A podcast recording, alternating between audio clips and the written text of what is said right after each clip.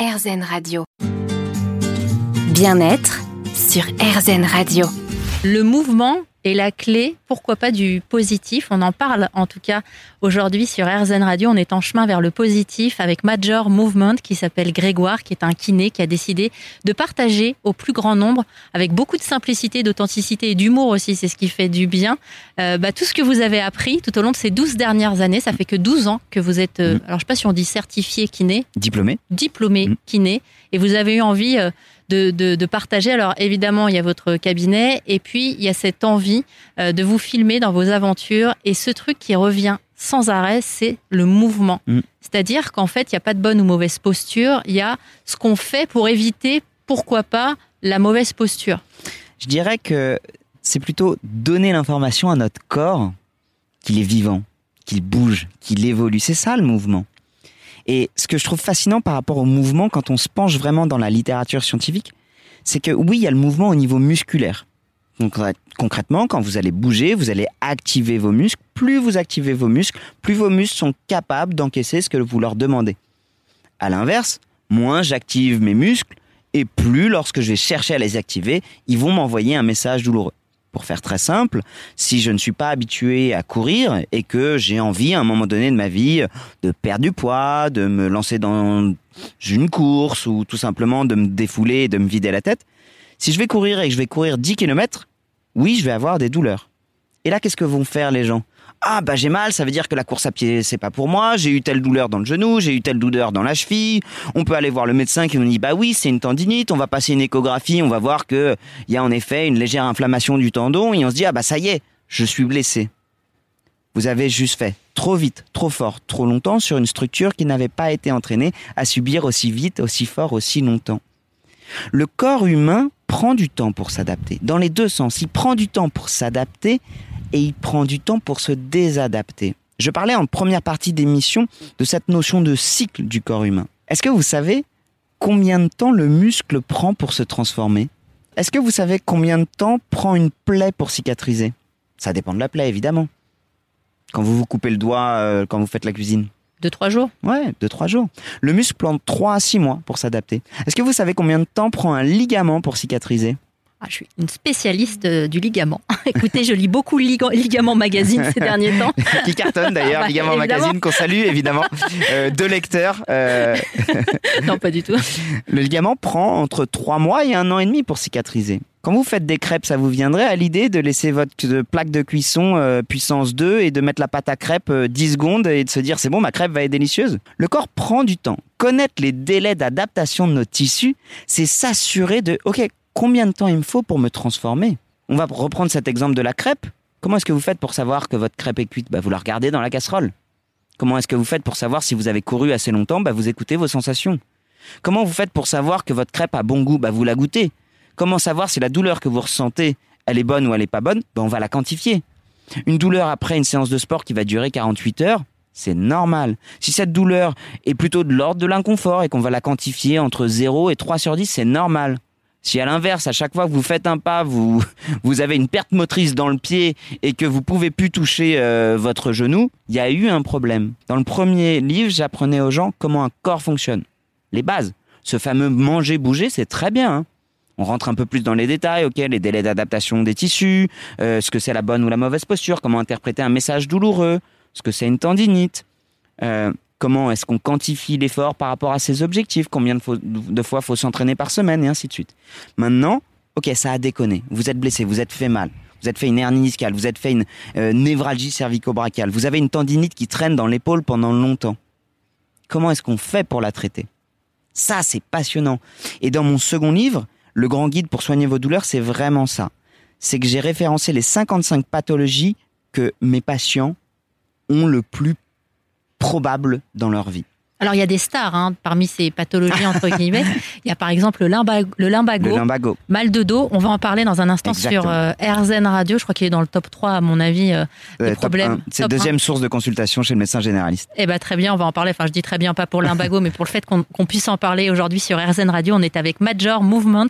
On parle kiné, on parle vivant, on parle du corps humain aujourd'hui. Bien-être sur RZN Radio. Sur RZN Radio, on tend vers le positif. On est en train d'explorer euh, la voie du mieux-être, euh, du mieux se sentir au, quotidien. Il y a le mot aussi bien-être euh, qui revient, mais qu'on utilise parfois à tort et à travers, qui peut mettre la pression aussi. On peut se dire, mais comment faire? Est-ce qu'un jour je vais réussir à vraiment être bien? Alors sans vouloir vous spoiler, très difficile d'être bien tout le temps. En tout cas, il y a un élément, quelque chose qui nous porte au quotidien depuis notre naissance, c'est le corps. Et ça, c'est important de s'y intéresser. On en parle aujourd'hui avec Major Movement, Grégoire, qui est un kiné. Euh, vous êtes kiné donc depuis 12 ans. Assez rapidement, vous choisissez euh, de pouvoir transmettre c'est cette envie qui se ressent derrière chacune de vos vidéos. Vous créez votre chaîne YouTube et là vous sortez votre nouveau livre qui s'appelle Le grand guide pour soigner vos douleurs aux éditions Marabout. Alors ce grand guide, il est assez marrant parce qu'on a l'impression que vous nous transmettez les clés pour devenir un peu notre propre kiné. Je dirais que je transmets les clés pour mettre un visage sur votre douleur. En fait aujourd'hui, et encore plus depuis la crise du Covid et du confinement, j'ai remarqué que les gens ont parfois plus besoin d'être écoutés, d'être rassurés dans l'apparition de leurs symptômes, de leurs douleurs, de comprendre. Il y a un vrai besoin de comprendre. Mon livre, en fait, c'est ça. Mettre un visage sur votre douleur. D'expliquer, par exemple, qu'une douleur d'un torticolis n'est pas pareil qu'une douleur d'une névralgie, qui n'est pas pareil qu'une douleur d'une hernie discale, qui n'est pas pareil qu'une douleur d'une séquelle d'accident de la route qu'on aurait pu avoir il y a 5 ans, qui n'est pas pareil qu'une douleur liée au stress et au manque de sommeil. Tous ces, et là, je n'ai parlé que des cervicales. Dans ce livre-là, en fait, ce que j'ai voulu faire, c'est mettre un arbre décisionnel pour que les gens comprennent quand on est soignant et qu'un patient vient nous raconter son problème, en fait, dans notre tête, toutes les lumières s'allument des possibilités des douleurs. Et en fonction de ce qu'il nous raconte, on va l'orienter tel un arbre sur telle ou telle branche et les feuilles sont notre hypothèse de diagnostic. Et ce livre, c'est ça.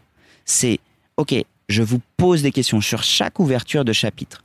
Lombaire, cervical, épaule, membre supérieur, à savoir coude, poignet, main, bassin, membre inférieur, hanche, genou, cheville, les cas particuliers, les enfants, les femmes enceintes et les seniors. À chaque fois, je vous pose des questions. C'est un livre qui est excessivement interactif. Je vous pose des questions à savoir où est-ce que vous avez mal? Donc on va prendre le dos par exemple, parce qu'on en parlait dans un ouais. instant, c'est une douleur quand même euh, qui malheureusement, 8 effectivement, 10, ouais. 8 personnes ouais. sur 10, on en devient limite phobique, mm -hmm. on a mhm. peur de, de, faire le moindre mouvement mm -hmm. par peur de se bloquer. Donc ce mal de dos par exemple, on va prendre votre livre et là on va se déplacer sur cet arbre. Exactement. En fonction, bah, comme une enquête qu'on Comme mènerait. une enquête. Et vous voyez, c'est assez intéressant. Là, sans le savoir, vous m'avez dit des choses très intéressantes. Vous m'avez dit le mal de dos, la peur du blocage et ça devient une phobie. Moi, dans mon arbre décisionnel, je prends les informations que j'interprète immédiatement. Si vous avez peur d'être bloqué, c'est que vous avez déjà été bloqué une fois dans votre vie, donc ça veut dire que vous avez déjà eu un lumbago. Si vous avez peur d'être bloqué, ça veut dire que ce lumbago a dû être tellement violent, tellement dur que ça a eu un impact sur votre morale et que ça a généré de la peur que ça ne se reproduise. Aussi dans mon livre, ça correspond à deux chapitres, le lumbago et donc les séquelles du lumbago, mais en même temps la douleur chronique. Ce qui se passe dans notre cerveau lorsque notre dos et lorsque notre corps a subi une douleur. La douleur, c'est un événement, mais c'est une expérience qui laisse des traces. Aujourd'hui, ce que vous évoquez, la phobie, peu de gens en parlent. Ça s'appelle la kinésiophobie, la peur du mouvement. On sait aujourd'hui que la peur du mouvement est générée à 100% par le cerveau, par un événement traumatisant. J'ai été traumatisé par la douleur, mais surtout par la peur d'y être de nouveau confronté, parce que ça m'a empêché de faire. J'explique souvent que de dire que le mal de dos, c'est le mal du siècle, c'est la plus grosse des conneries. On en a créé le mal du siècle parce qu'on a généré de la peur. Or, le dos n'est pas plus symbolique qu'une cheville, n'est pas plus symbolique qu'un genou, qui n'est pas plus symbolique qu'une épaule. Alors moi, ce qui m'impressionne justement dans votre livre, c'est que vous nous rendez un peu autonomes face à notre douleur, notre blessure. Euh, mais c'est qu'à chaque fois, la réponse est quasiment la même, c'est-à-dire que c'est le mouvement. Derrière, vous conseillez des, des, des mouvements. Oui et non j'explique mon premier chapitre du livre, c'est de dire à quel moment le mouvement n'est pas indiqué. Le mouvement n'est pas indiqué pour tout, le mouvement n'est pas indiqué pour une fracture, le mouvement n'est pas indiqué sur un, une pathologie infectieuse. Le mouvement sur un aspect tumoral doit passer en second temps après un avis médical. Le premier chapitre de mon livre, c'est quels sont les drapeaux rouges où la solution ne sera pas le mouvement dans un premier temps? La solution sera parfois avoir un avis médical, elle sera parfois médicamenteuse, elle sera parfois chirurgicale. Si les médecins sauvent des vies, les kinés améliorent la qualité de vie. On arrive dans un second temps. Il faut rester humble par rapport à la douleur, il faut rester humble par rapport à la maladie. Et ça, littéralement, c'est mon diplôme qui m'a appris ça. Une fois qu'on a éliminé les drapeaux rouges, qu'on va pouvoir mettre en place des hypothèses de diagnostic, on va pouvoir essayer de mettre en place des solutions spécifiques, souvent par le mouvement, de nos douleurs. Alors, on va parler justement de ce mouvement, puis on va se mettre en mouvement aussi nous-mêmes avec euh, euh, Grégoire. Je pense qu'on va aller faire quelques pas ensemble, euh, parce que parler bien-être, oui, parler bien-être quand on est bien installé dans le confort de nos canapés, ça, c'est plus facile, mais parler bien-être en allant, par exemple, pourquoi pas faire un tour dans le métro, dans la rue, et parler euh, des différentes postures, de notre manière de nous déplacer. C'est ce qu'on va tenter ensemble sur RZN Radio. On est aujourd'hui avec Major Movement, Grégoire, qui est un kiné, youtubeur notamment, conférencier aussi, et puis auteur euh, d'un nouveau livre qui vient de sortir, qui s'appelle Le Grand Guide pour soigner vos douleurs aux éditions Marabout. Bien-être sur RZN Radio. J'espère que vous avez de bonnes chaussures de randonnée. On se met en marche ensemble vers le positif, sur la voie du positif, du mieux-être, mieux se sentir aussi. Ça passe par le corps. On en parle depuis tout à l'heure avec Grégoire, alias Major Movement, un personnage que vous vous êtes créé puisque dans la vie vous êtes kiné et ça vous permettait de partager bah, plein de choses, toutes vos aventures grâce à ce personnage, Major Movement. Alors vous venez de sortir un livre aux éditions Marabout qui s'appelle Le grand livre pour soigner vos douleurs. Grégoire, on a dû sélectionner parce qu'il y a 55 grosses grosso modo douleurs dont on parle dans ce livre, on va partir sur le top 5, même mm. si un jour j'aimerais que toutes ces douleurs disparaissent mm. pour vous. Numéro 1 sur le podium, c'est le limbago. Alors qu'est-ce qu'on peut faire pour éviter le limbago La première chose, c'est de le comprendre. Savoir que le limbago, c'est un bug. L'intensité des douleurs sur un limbago n'est pas proportionnelle aux dégâts. L'intensité des douleurs sur un limbago n'est pas proportionnelle aux dégâts. Je vais vous poser une question très simple. Quand une femme accouche et qu'on dit qu'elle a des contractions, qu'est-ce qui se contracte? L'utérus? Oui. Mais quoi? Des muscles? Oui. Vous avez déjà vu une femme qui accouche, la douleur qu'elle ressent? Eh bien, un limbago, c'est ça. C'est un spasme musculaire de tous vos muscles qui se spasme et qui crée une douleur musculaire extrême. Et pourtant, le muscle, globalement, va très bien. Il est juste trop contracté. Donc la première chose à savoir, c'est un d'être rassuré, de comprendre qu'on a beau avoir très très très très très mal, mais quand je vous dis très très mal, c'est vraiment des douleurs horribles. Globalement, l'évolution spontanée est favorable grâce au mouvement. D'aller consulter évidemment pour s'assurer que c'est bien l'imbago.